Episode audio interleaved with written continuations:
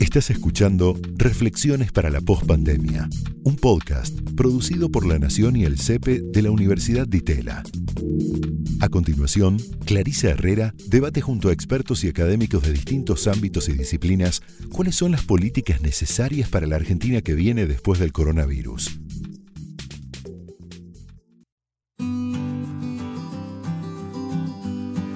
Hola, mi nombre es Clarisa Herrera y te doy la bienvenida a Reflexiones para la Postpandemia, un podcast coproducido por la Universidad Torcuato de Itela y La Nación. Este podcast se graba al final de casi un año de pandemia de coronavirus, partiendo del supuesto de que esta crisis sanitaria generará cambios persistentes en las dinámicas social y económica de la Argentina y del mundo. Este espacio, impulsado a partir del libro Postpandemia del CEPE, Centro para la Evaluación de Políticas Basadas en Evidencia, el Centro de Investigación Aplicada en Políticas Públicas de la Escuela de Gobierno de la Universidad Torcuato Di Tella, reunirá expertos de diversas disciplinas que debatirán qué políticas van a ser necesarias en la Argentina y en el mundo post-COVID-19.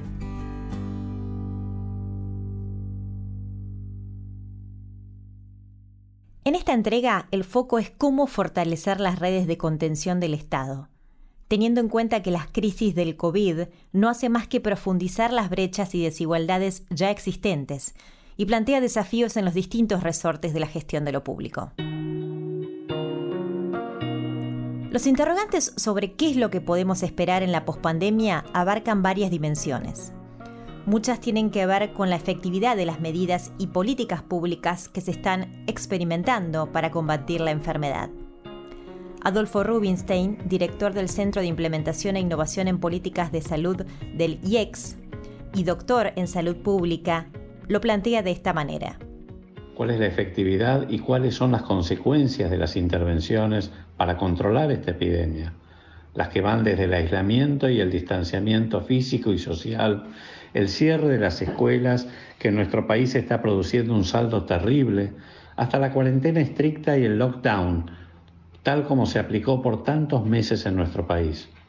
¿Cuál será la efectividad y la seguridad de las vacunas en el mundo real y no en el ámbito controlado de los ensayos clínicos, cuyos resultados en el mejor de los casos son aún preliminares e incompletos? ¿Cuándo estarán las vacunas necesarias para satisfacer la demanda de la población y cuándo se va a comenzar con la campaña de vacunación masiva? ¿Cuánto tiempo tomará? ¿Cuáles van a ser las dificultades logísticas? ¿Van a aparecer además nuevos tratamientos efectivos en el mientras tanto y hasta que se alcance la deseada inmunidad de rebaño? Otro interrogante no menos importante es cómo conciliamos todas las medidas para controlar y mitigar la epidemia que se van a tener que tomar en los diferentes escenarios a los que probablemente nos enfrentemos en este año como los rebrotes y la temida segunda ola, con las consecuencias devastadoras lamentablemente ya conocidas sobre la economía, el colapso del consumo y la producción y el consiguiente aumento, tal vez aún peor, del desempleo, la recesión y la pobreza en un país que está en crisis y que no ha crecido en la última década.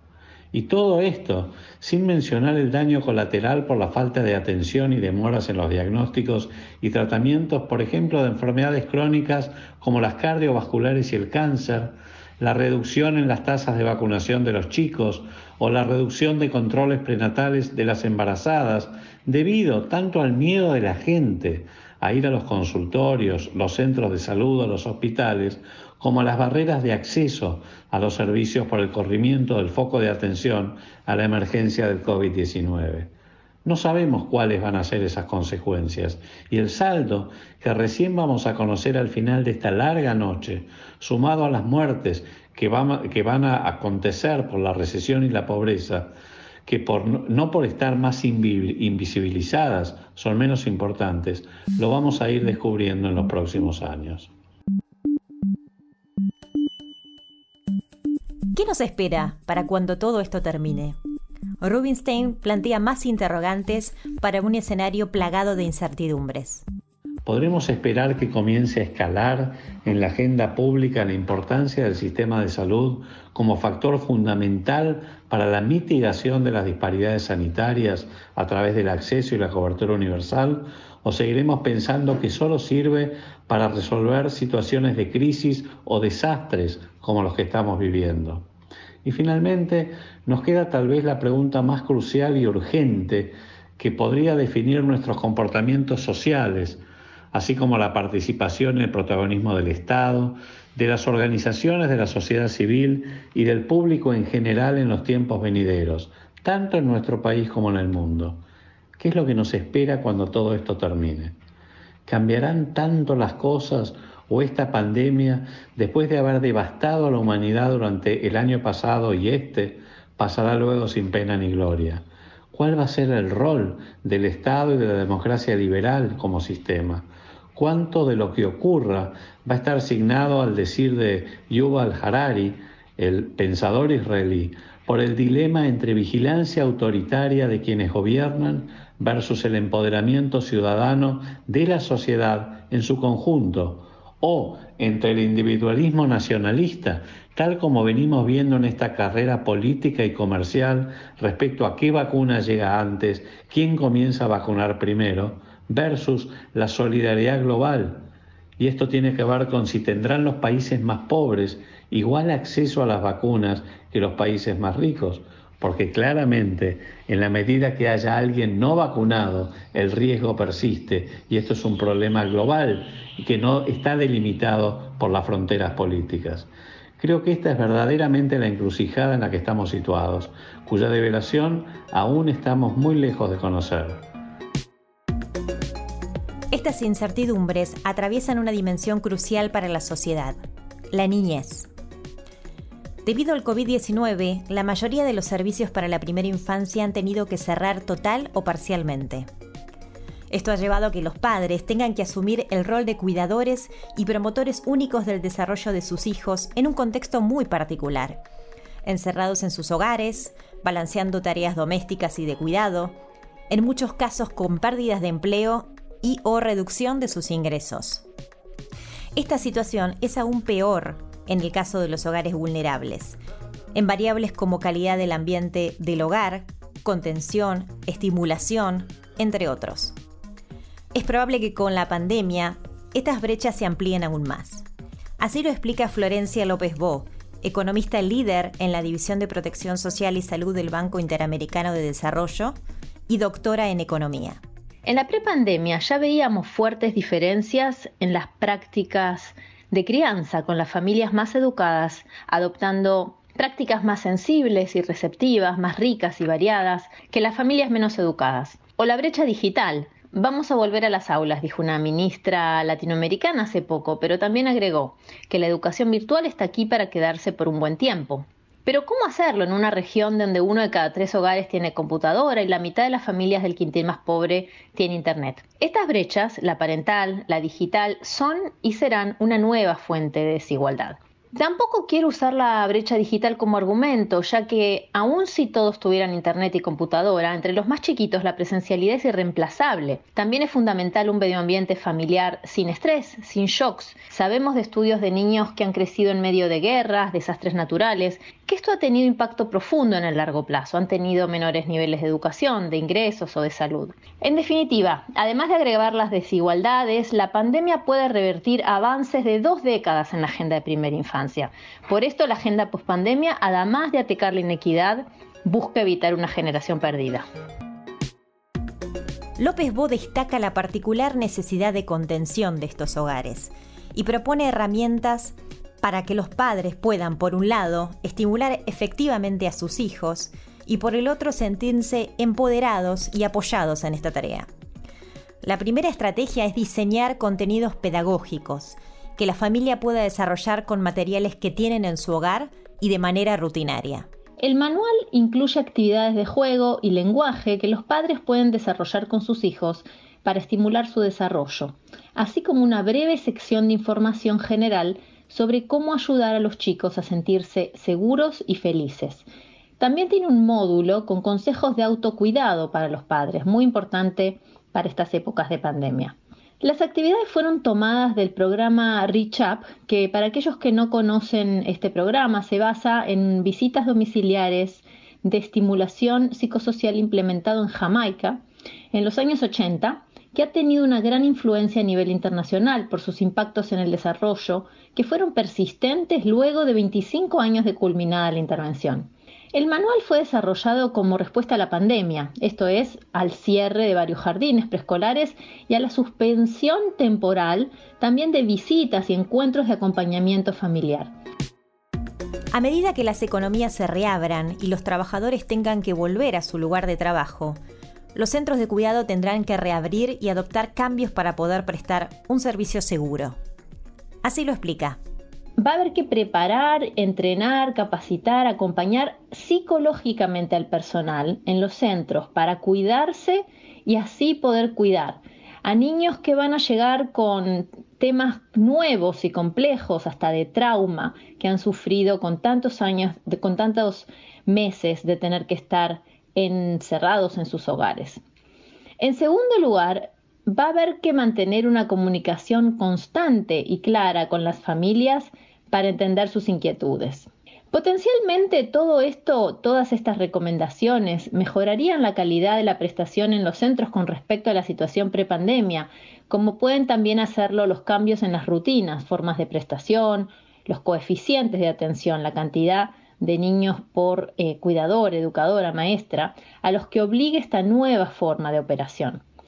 Por eso es que quisiera concluir con un mensaje positivo y es que pese a todas las consecuencias negativas para la primera infancia, realmente puede que esta sea una oportunidad sin precedentes para que los servicios de atención a la primera infancia en la región se reinventen y se transformen en más costo eficientes, más equitativos, cerrando más aún las brechas y sean más resilientes para futuras crisis, futuros desastres naturales o otras crisis sanitarias. En línea con la profundización de brechas que traerá la pandemia, y en pos de reducir estas desigualdades desde las redes del Estado, Alejandro Katz, ensayista y editor, y profesor en la Universidad de Buenos Aires, propone construir una ciudadanía más allá del empleo.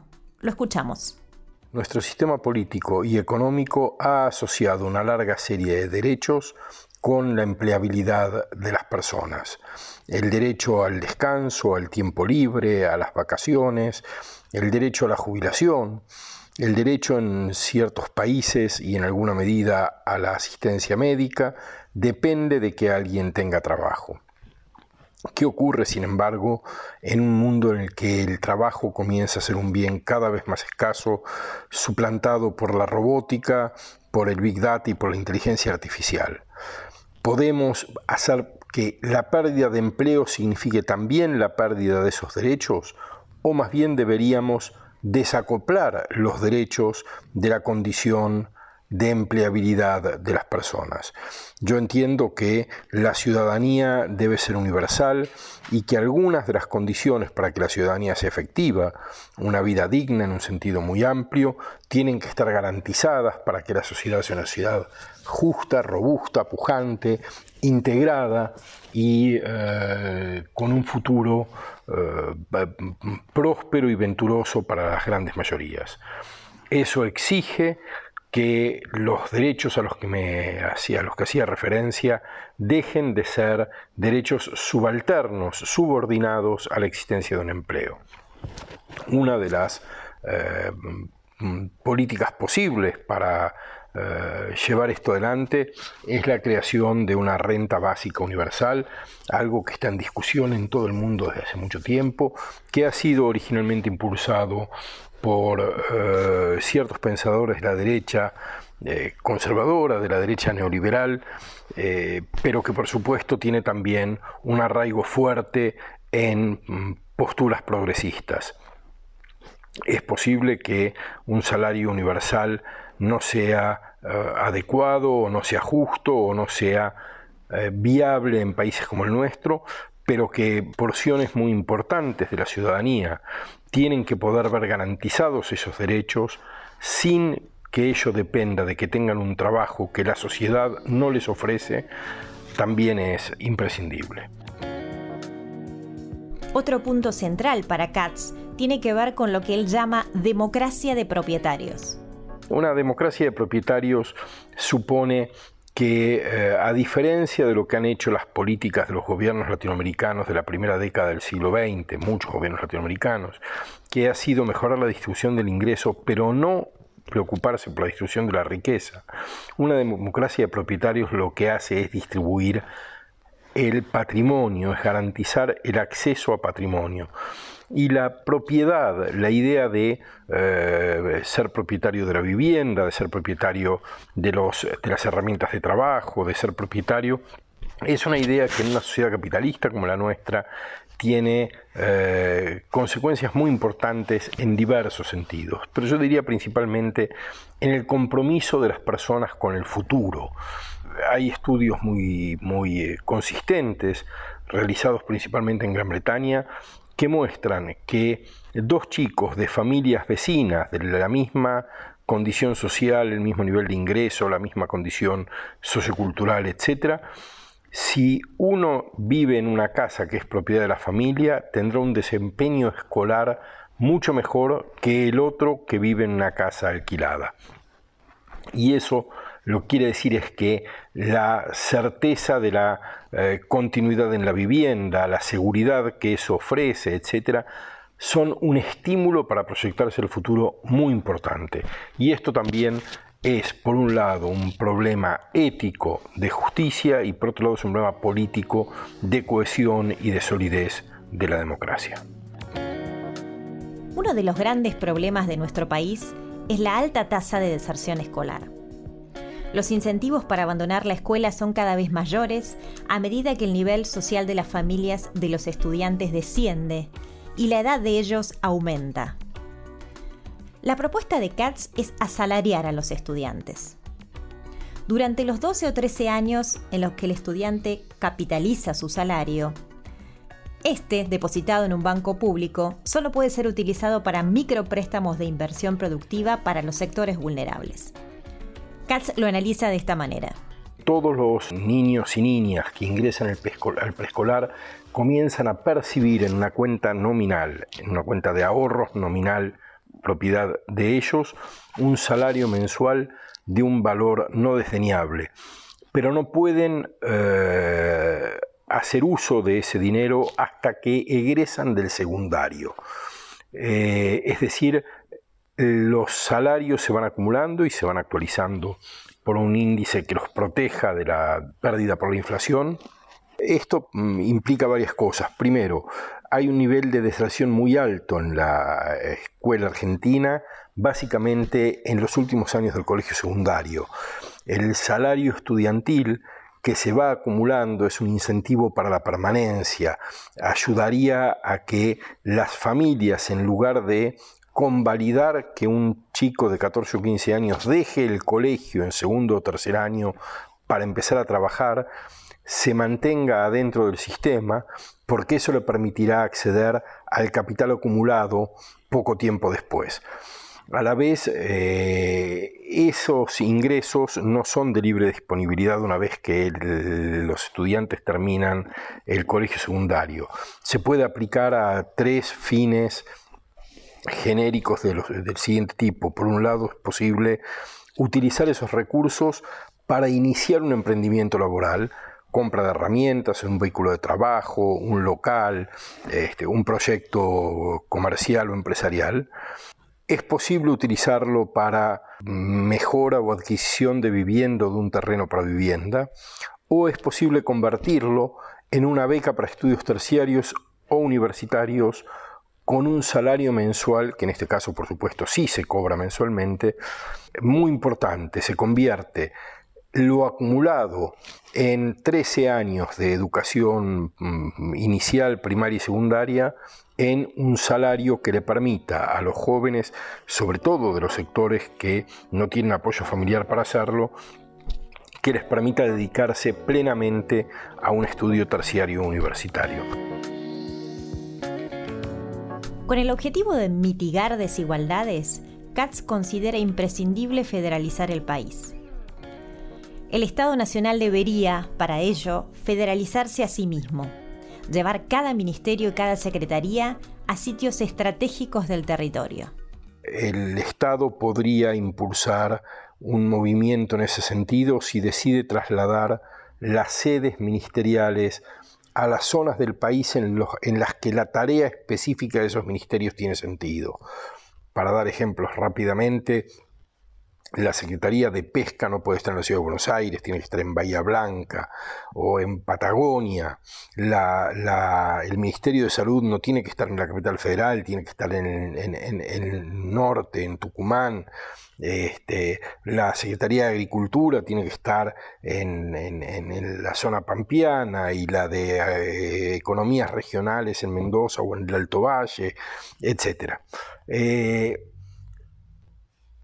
Eso permitiría varias cosas. Primero, eh, un diseño de país realmente novedoso, e innovador, eh, con la recreación de grandes obras de infraestructura que se financiarían con el dinero que los argentinos tienen en el exterior, pero eh, instrumentado a través de un fideicomiso del BID, de tal modo que quienes, quienes eh, invierten en este proyecto no asumen el riesgo del país ni de los gobiernos, sino que tienen la garantía del BID, que es el auditor de esos créditos, esa devolución. Pero eso permitiría volver a traer al país mucho dinero que está afuera y que hay mucha gente que querría traer si tuviera seguridad de que la inversión es rentable, mínimamente rentable, pero sobre todo segura. Esta es una idea de Marina del Polleto que me parece que, eh, a la que me parece que hay que prestarle atención. Eh, en torno de estas grandes obras se crearían infraestructuras para quienes van a trabajar en esos ministerios, pero también eh, clústeres de empresas asociadas con estos núcleos de actividad. Entonces, en el entorno del Ministerio de Salud tienen que estar las empresas farmacéuticas y médicas, y en el Ministerio de Industria, que iría a Córdoba, a Rosario, las empresas industriales, etc. Esto cambiaría, por supuesto, la distribución de la población, crearía redes de comunicación virtuales y físicas que eh, eh, abarcarían todo el país de un modo rizomático y no radial sobre la capital, cambiaría la mirada de los funcionarios sobre la realidad del país, eh, distribuiría la población generando empleo para población de bajo nivel de calificación en las obras de infraestructura, de mediano y de alto nivel de calificación, y contribuiría a crear empleo privado y estatal nacional y no provincial en aquellas provincias en las que solo hay empleo público provincial y por tanto no hay sociedad civil. Otra dimensión vertebral para las políticas públicas que sufrirá los coletazos de la pandemia es el sistema previsional exponiendo de esta manera las desigualdades ya existentes en su gestión y administración. Así lo analiza Rafael Rothman, investigador principal de Desarrollo Económico y Protección Social en CIPEC, PhD en Demografía de la Universidad de California, Berkeley. Por un lado está el impacto que tiene sobre la acumulación de derechos, porque los trabajadores activos van, a medida que hacen aportes a lo largo de la vida, van acumulando derechos y cuando acumulan 30 años de aporte, entonces califican para una jubilación del régimen general. En esa dimensión, lo cierto es que el efecto ha sido relativamente menor y esto tiene que ver fundamentalmente con que la caída del empleo formal ha sido bastante baja, eh, en parte debido a los programas de ATP, de eh, financiamiento y subsidio al empleo formal, en parte debido a que la tendencia muy fuerte en la Argentina ha sido no a despedir, sino a suspender trabajadores en muchos casos, el impacto que ha tenido sobre la cobertura de los trabajadores activos ha sido relativamente menor. Por supuesto que esto es en el corto plazo. La pregunta importante en esta dimensión, que es muy difícil de responder hoy, es si en los próximos años, cuando inevitablemente el financiamiento de salarios por parte del Estado Nacional se reduzca, eh, va a haber una reactivación económica que permita que muchos trabajadores que hoy están con relativamente menor trabajo puedan volver al 100% de su trabajo formal o bien van a perder su empleo, en cuyo caso el impacto va a ser mayor. Es difícil de saber, seguramente va a haber un daño, es muy difícil de medir en este momento cuál será su magnitud. La segunda dimensión, que es probablemente más importante y es de muy corto plazo, tiene que ver con el acceso. Para jubilarse en la Argentina hay varias condiciones, la edad, los años de aporte, pero hay un requisito muy importante que no suele ser tenido en cuenta en los debates sobre política pública, que es la capacidad de gestionar la jubilación. Esto quiero decir, para ser jubilado en Argentina no solo hace falta cumplir los requisitos, además hay que hacer el trámite. Y con el cierre del sector público, con el cierre primero total y luego parcial de ANSES, la capacidad de mucha gente de acceder a la jubilación, de pedir la jubilación, empezar a cobrarla cuando calificaban para ella, ha sido importantemente dañada. La pandemia puede tener un impacto más inmediato en la gestión financiera del sistema previsional. En palabras de Rothman. El sistema previsional argentino a nivel nacional se financia fundamentalmente con aportes y contribuciones, tanto de trabajadores como de empleadores, y de recursos tributarios que se asignan en forma directa, como ser impuestos como el IVA, ganancias, combustibles, etc. Entre enero y noviembre del 2020, los aportes recaudados fueron cerca de un 8.5% menos que lo que se habían recaudado en el mismo periodo del año 2019. Y esta caída tiene que ver con una combinación de menores salarios reales y además una ligera pero relevante caída en el número de trabajadores formales en la economía. Las contribuciones cayeron un poco más, un 12,5%, y esto tiene que ver en parte con eh, que algunos empleadores habrán demorado el pago de contribuciones porque tenían problemas económicos, pero además con que el Estado eh, implementó varias medidas de promoción al mercado de trabajo vinculadas con una reducción en las tasas de contribuciones que debían pagar.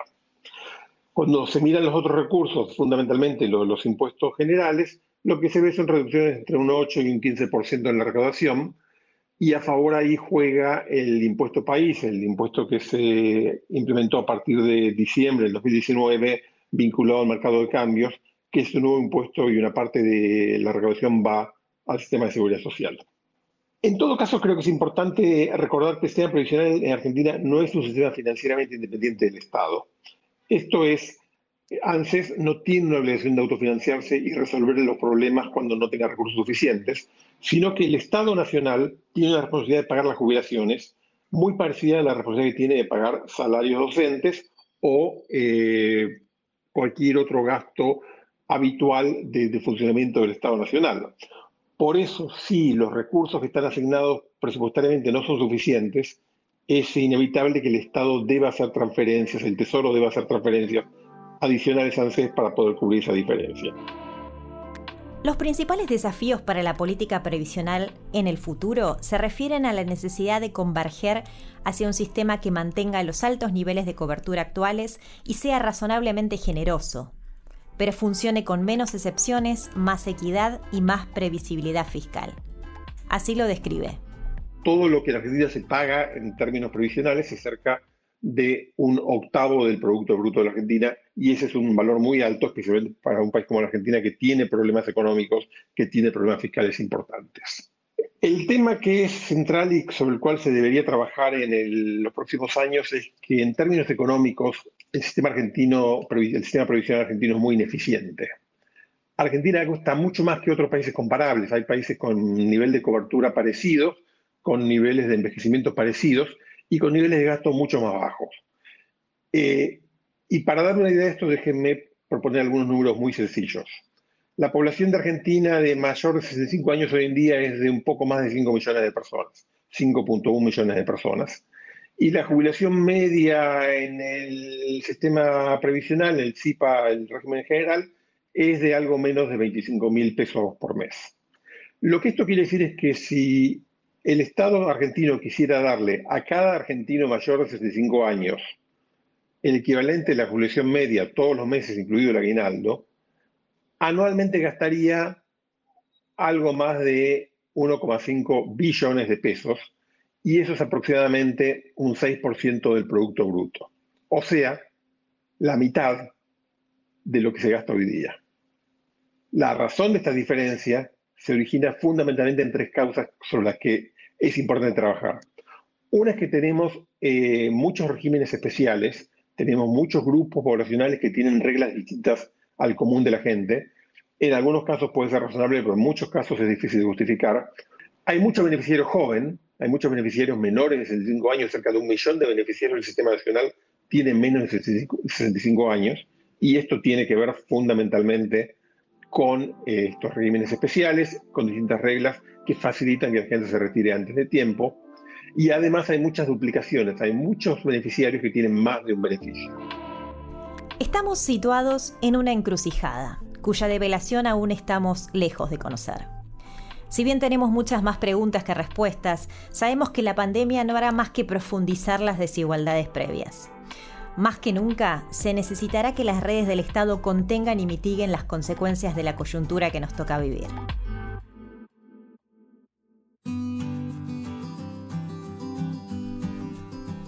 Hasta aquí un nuevo episodio de Reflexiones para la Postpandemia. Los invitamos a suscribirse al podcast para no perderse ningún episodio. Gracias por acompañarnos y hasta la próxima.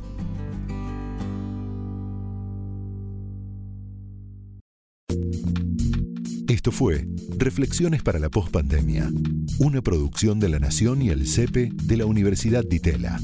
Escucha todos los programas de La Nación Podcast en www.lanacion.com.ar. Suscríbete para no perderte ningún episodio. Estamos en Spotify, Apple Podcast, Google Podcast y en tu reproductor de podcast favorito. Seguí escuchando La Nación Podcast.